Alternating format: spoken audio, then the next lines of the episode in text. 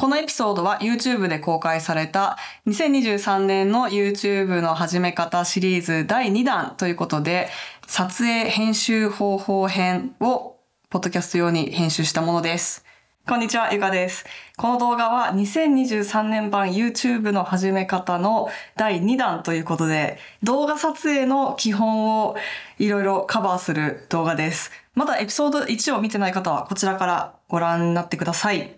この動画では、まず動画の成り立ちから機材の選び方とか、編集のめっちゃ基本な話とか、そんなことをしていきたいと思っております。で、まず動画の成り立ちの話です。まず動画を作るときにあたって何を一番大事にするべきかというと、ストーリーです。この動画はそもそも何なのか、なんでこれをみんなが見るべきなのかっていうのをちょっと考えてみて、見る人はこれから何を得るのかなみたいなことをちょっと一回考えるといいと思います。で、その得るものっていうのは、情報の場合もあるし、エンタメの場合もあるし、その中間地点の場合もあるし、いろいろそれは、あの、それぞれなんですけど、このシリーズのエピソード1で話していた、その誰のために作っているのかみたいなことを考えて、その人たちに向けてどんな情報を発信して、その人たちがどんな情報を受け取るのかっていうのをちょっと一回こう、俯瞰で考えてみるといいと思います。そうすると、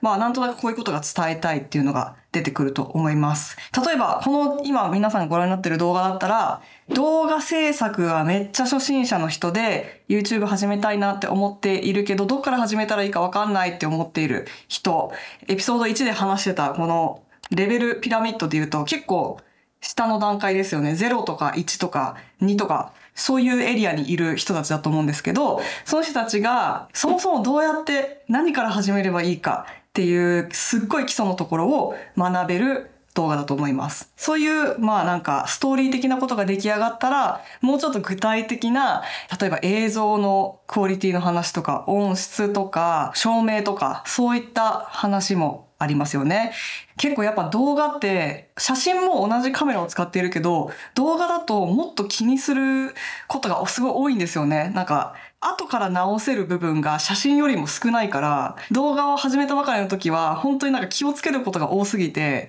結構大変なんですけど、まあ、だからこそちょっと参入障壁が高くてやる人がそもそも少ないからあの YouTube こんなにいっぱい YouTuber いるけどそれでもやっぱり少ないんですよね写真とかテキストを投稿するよりやっぱりよっぽどハードル高いのでそれができる人はもうやっぱ人口の中ではすごく稀な人です。ぜひこのハードルを乗り越えて、あの動画を発信できるようになると、あの、いろんなところで役に立つと思います。ちょっとね、まずめっちゃ初心者の人におすすめしたい本があって、これなんですけど、あの、全然何のスポンサーでもないけど、この本結構おすすめです。映像クリエイターのための完全独学マニュアルっていう本で、まあ結構分厚いしっかりした本なんですけど、これがですね、なんかね、YouTuber の人で、フランス人なのかな？今、YouTube 登録者300万人超えのクリエイターの人が書いた本で、多分フランス語から日本語に翻訳されてる本なんですけど、これがめっちゃすごくて、本当にカメラの基本から、あの、もうちょっと映画っぽいこともいっぱい書いてあって、映画を撮るときに気をつけるべきこととか、映画を撮るときのチーム編成とか、そういうことまで書いてあるんだけど、基本的には YouTube でもめちゃめちゃ役に立つ内容がいっぱいあります。特に最初の方のカメラのめっちゃ基礎みたいなところを教えてくれる部分と、照明、マイク、とかそういうのもあるし、あと最後の方には編集の部分もちょっとあったりするので、本当に何もわからんっていう人は、もしかしたらこれちょっと一回パラパラっと見てみるといいかもしれないです。で、こういうのを見て、何がわからんかわからん状態から、この辺がわかんないっていうのがもうちょっと具体的になると、そのことについて話している YouTube とか検索したらいろいろ情報があると思うんですけど、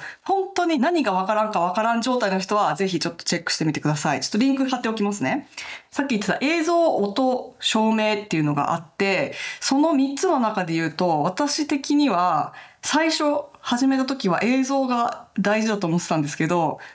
今になってわかることは、音と照明だったらどっちかな？もしかしたら音かもしれないな。音、照明、映像ぐらいの順位なんですよね。実は重要度で言うと。というのも、画質が悪くてもまあまあ見てられるんですけど、音が悪いと結構すぐ見てらんなくなっちゃうですよ。もしかしたら皆さんも経験あるかもしれないですけど、YouTube でなんかクリックして、なんかすっごい音質が悪かったり、すごい音が小さい、すごい音が大きいとかで、あ、ちょっと、うわってなって、戻るボタンを押したことないですかね。なんか結構ね、音って悪いと辛いんですよね、見てる方が。なので、私は、まずおすすめするのは映像の質はちょっと一回置いといて、音と照明をまず良くするっていうことをちょっと集中すると、見やすい動画ができてくると思います。ということで、ちょっと次の部分は、それに伴って機材の話なんですけど、まずみんなね、カメラを買いたがります。わかります、その気持ち。私もね、カメラいっぱいあって、すぐ買っちゃって悪い癖なんですけど、本当にまずは、スマホでやってほしい。YouTube 始めようって思った瞬間に何のカメラ買えばいいですかって感じになると思うんですけど、皆さんがお持ちのスマートフォン、すごくいいカメラついてますので、まずスマホでやってみて、で、それで何が物足りないか分かってくると思うんですよね。あの、例えば画角がもっとこうが良かったとか、もっと背景ボケしたいとか、なんかそういう欲が出てくると思うんですけど、何もやったことないと、こういう風になりたいっていうのをなんかこう、気づくことがすごく難しくなってくると思うんですよね。で、スマホで始めて、スマホでちょっと物足りなくなったら、まずコンデジ、えっ、ー、と、カメラとレンズが一体型になっているもの。最近だとやっぱり Vlog ブームなのかちょっとわかんないけど、各社ね、いろんなカメラメーカーから Vlog なん、Vlog カムなんとかみたいな感じで出てるんで、そういうのをちょっと買ってみてもいいと思います。例えば、ソニーだったら ZV-1 シリーズとか、キャノンだったら G7X シリーズとか、この前出た V10 もまあいいと思うし、なんかそういうね、あの、レンズが取り外せないタイプ。これをちょっと一回試してみるといいと思います。で、それが物足りなくなったら、ミラーレスとか、そういうのを買ってみるといいんじゃないかなと思います。最初からそのミラーレスに行っちゃうと、えっ、と、ミラーレスってボディとレンズが取り外せるタイプですね。で、レンズとボディの組み合わせが無限にあるし、変数がすごい増えちゃうんですよね。あ、なんかこれがダメだからこうなっちゃうのか、これがダメだからこうなっちゃうのか、なんかイメージしてるのに全然近づけないってなった時に、何が問題なのかすごくわかりにくくなっちゃうと思うんですよ。いっぱいいろんな変数があるから。だから、まずは変数を減らして、カメラ買わずに一回あるものでやってみるのがおすすめです。で、カメラは買い替えていいと思うんですよね。というのも、あんまり価値がそんなに下がんないから、結構ね、あのメルカリとかで買ったり売ったりして、だんだんそのランクを上げていっても、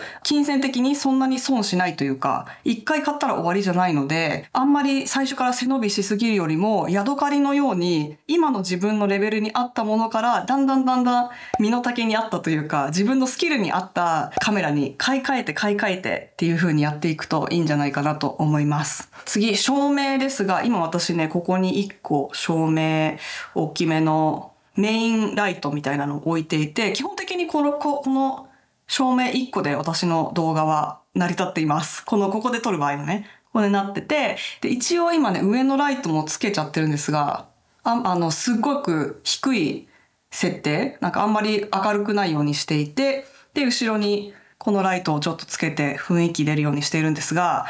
まずは最初にキーライトを考えましょう。キーライトっていうこのメインライトが、まずはこういう風にね、座って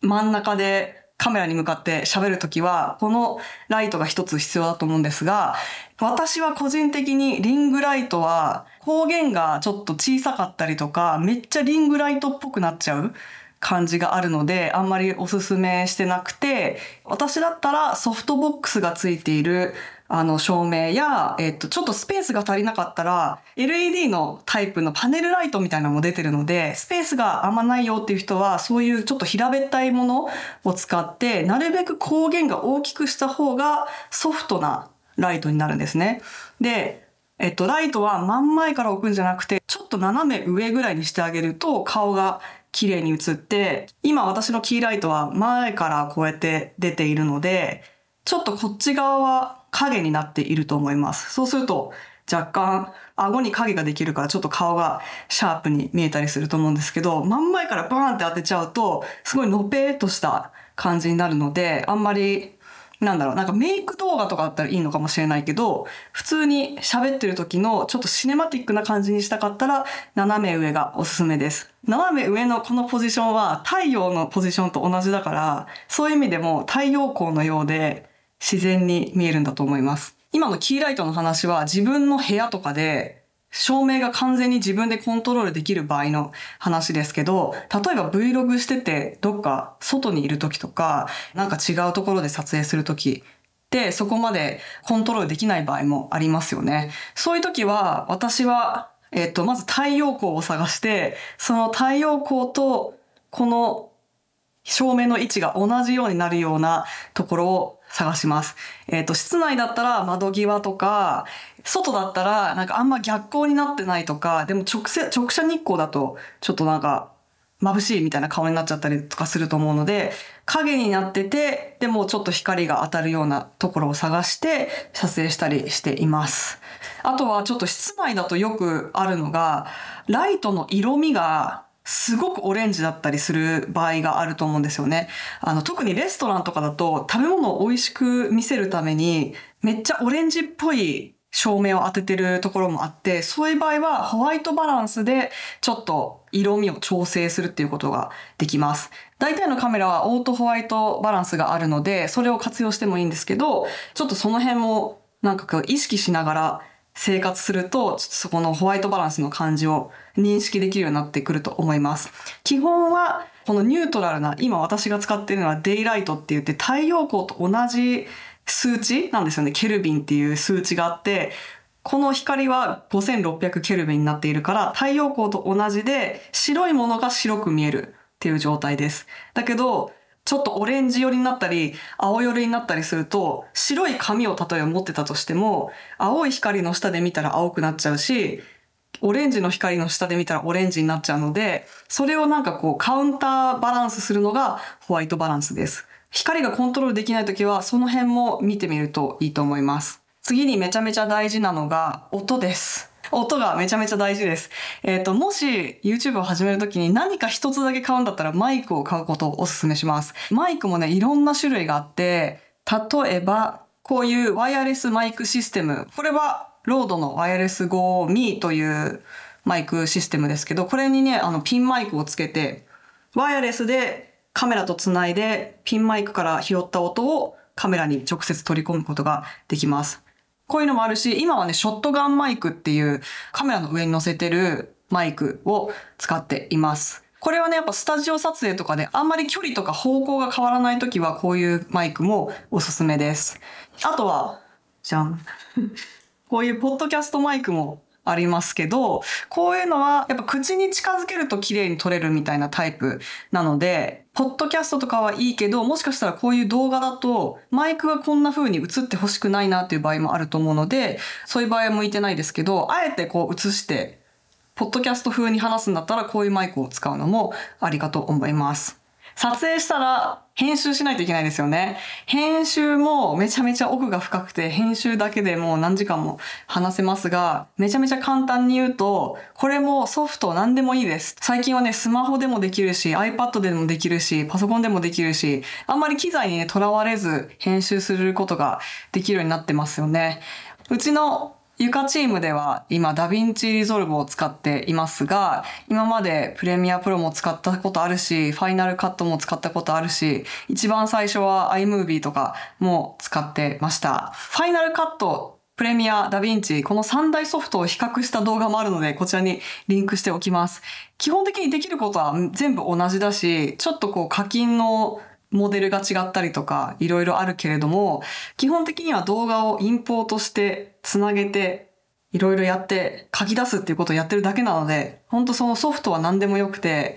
一番大事なのはもう元も子もないけど、ストーリーが一番大事だから、あんまりそのソフトにとらわれなくていいと思います。基本的にどのソフトを使っても、まずはベースのタイムラインがありますよね。そのストーリーというか、何を伝えたいか、1から最後まで。あって、で、その上にいろんなレイヤーを重ねていくようなイメージです。例えば、この動画だったら、私がまずこう、ブワーって喋ってる A ロールって言うんですけど、この喋ってるやつをまずブワーって並べて、で、なんか、えーっとって言ってたりとか、なんか言い間違えたところを全部バーってカットしますよね。で、カットしたやつがちょっとキュッてなって、で、えっ、と、例えばさっき話してた、なんかこういうマイクがありますとか言ってた時に、そのマイクの映像を載せたりしますよね。次のレイヤーに、あの、もっとわかりやすいように載せるような、サブクリップみたいなのが B ロールと言います。なので、そういうのがあると、私がブワーっと喋ってるだけよりも、より分かりやすくなったり、イメージしやすくなったり、伝わりやすくなったりすると思います。他のパターンだと音があんまり重要じゃないクリップをいっぱい並べて、まずはビジュアルのストーリーを作ってから、ナレーションを取ったりすることもありますよね。もしくはナレーションを先に取ってからそれに合わせて映像を載せるっていう場合もあるかもしれないんですけど、それもまあ、ナレーションが一貫としたストーリーの上に映像をどんどん載せていくみたいなパターンだと思います。私は個人的にそれあんまりやったことなくてちょっと苦手っていうかバーって喋っちゃう方が早いからあのナレーションあんまりやらないんですけどたまにそういうのを挟んだりっていうこともあります。で編集でも音がねめっちゃ大事なんですよ。そもそもまずいい音を取るためにマイクを使うっていうのもあるんですけど撮った後多少加工で改善したりとかノイズカットするとか音量の調整したりっていうこともできます。実は私こんなに音大事大事って言ってるのに結構最近まで音の調整をめっちゃミスってて、もう何年 YouTube やってんだよって感じなんですけど、結構私の動画今まで小さかったんですよ、音が。で、ちょっと指摘されて調べていろいろ学んだら、なんかやり方、やっとほんと1ヶ月前ぐらいになんか改善したんですけど、もしかしたら気づいていらっしゃる方もいるかもしれません。えっと、今まで本当すいませんでしたっていう感じなんですが、えっと、音が一定の大きさというか、他の YouTube の動画と同じにならないと、いろんな人の動画見てて、いきなり私の動画クリックしたらめっちゃ音小さかったり、めっちゃ音大きかったりしたら嫌になっちゃうから、その YouTube が推奨している音に合わせるっていう作業をすることが、まあ重要なんですね。ちょっとこれ、初心者だと難しいかもしれないんですけど、いろんな動画編集ソフトで、必ずこの音のメーターが出ると思います。で、デシベルでどれぐらいの大きさかっていうのが出てくると思うんですけど、一番大きいところがマイナス3とか、なんかこうちょっと赤くなってる部分があるぐらいを目指して、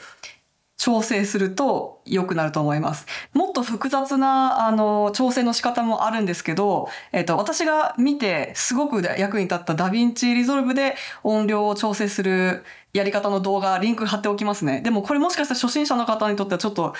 難しいかもしれないので、まずはもう耳で聞いて、他の動画と同じぐらいになっているか確認するっていう感じでいいと思います。極端に小さい、極端に大きいじゃなければ、あの、そこまで気にならないので、でも、ちょっと意識して見てみるといいと思います。あとはね、その音声の基本的な調整とは別に、映像側でレイヤーを追加したみたいに、音もいろいろレイヤーを追加することができます。例えば、効果音を入れたりとか、BGM を入れたりとか、そういうことををすることで、あの、より、なんか飽きずに見れたりとか、より感情移入できたりっていうことがあると思います。効果音は結構ね、なんか他の YouTuber の、よくある YouTuber が使うような音って、大体フリー素材なので、あの、そのリンクも貼っておきますけど、なんかポンとか、チーンとか、なんかいろんな音があると思いますが、あの、そういうのをダウンロードできるサイトがあるので、それをフリーでダウンロードして動画の中にタイミングよく入れ込むことができます。BGM は、まあ、これもまた奥が深い話題なんですが、基本的に使っていい権利があるものを使うことをお勧めします。というのは、フリー音源で権利が放棄されているものはもちろん OK だけど、権利を買うサブスクリプションがあったりするんですよね。私はミュージックベッドを使っていて、そのリンクもありますが、まずは一番最初はロイヤリティフリーでもいいと思います。だけどだんだん使ってると、ロイヤリティフリーっぽいみたいな感じがだんだん分かってくると思うんですよね。なのでそれがちょっと物足りなくなったら、そういったサブスクとかで、権利を買うことができるサイトがね、いろいろあるので、そういうのをチェックしてみるといいと思います。次に編集では色味調整をすることができます。さっき言ってたみたいなホワイトバランスがちゃんと合っている状態だったら、そこまで調整しなくていいと思います。初心者の方のあるあるミスは、やりすぎちゃうんですよね。私も初期の頃の動画でめっちゃ変な色になってるのが 結構いろいろあって今見るとちょっと恥ずかしいなっていう感じなんですけどあの色味調整の加減がわかんなくてやりすぎちゃうっていうのがあって、それだったらそんなにやらなくていいんじゃないかなと思います。色味の調整には2種類あって、カラーコレクティングとカラーグレーディングがあるんですね。で、カラーコレクティングっていうのは、名前の通りコレクトにするっていうことなので、正しいところに戻すっていうことですね。あまりにもオレンジに取りすぎちゃってたのを、もうちょっと青みを足して、通常のホワイトバランスに戻したいみたいな時の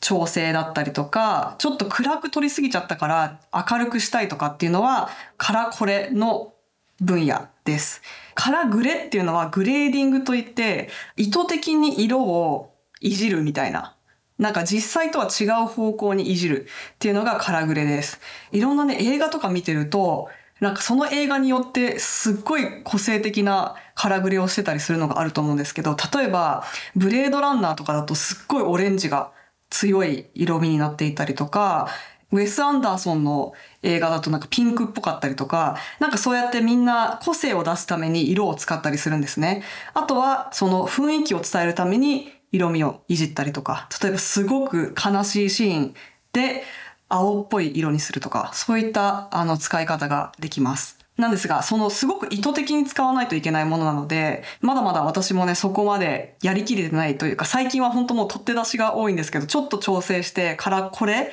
の部分ぐらいやって、あんまりカラグレの方はやってないんですけど、色味調整にはそういう2つの種類があるっていうのをちょっと覚えておくといいと思います。で、その辺の全部まとまりができてきたら、あとは飾りというか、より楽しくするというか、よりみんなが集中して見てもらえるようにするために、例えばテロップを追加したりとか、テンポを良くするために、いらないところをめっちゃカットしたりとかっていうことができると思います。だけど、まず最初はその飾りの部分にとらわれすぎずに、まずはその根幹を良くするっていうことに集中するといいと思います。ということでちょっといろいろ話しましたが、YouTube 初心者の方に役に立つといいなと思います。いろんな話した動画のリンクとか、商品のリンクとかは概要欄に貼っておきますので、気になるところがあればぜひチェックしてみてください。今回は2023年 YouTube を始めるシリーズ第2弾でした。このエピソードをお聞きいただきありがとうございます。お聞きのポッドキャストアプリでぜひゆかすポッドキャストをフォローしていただけると他のエピソードが出た時に通知が行くようになります。それではまた次のエピソードでお会いしましょう。バイバーイ。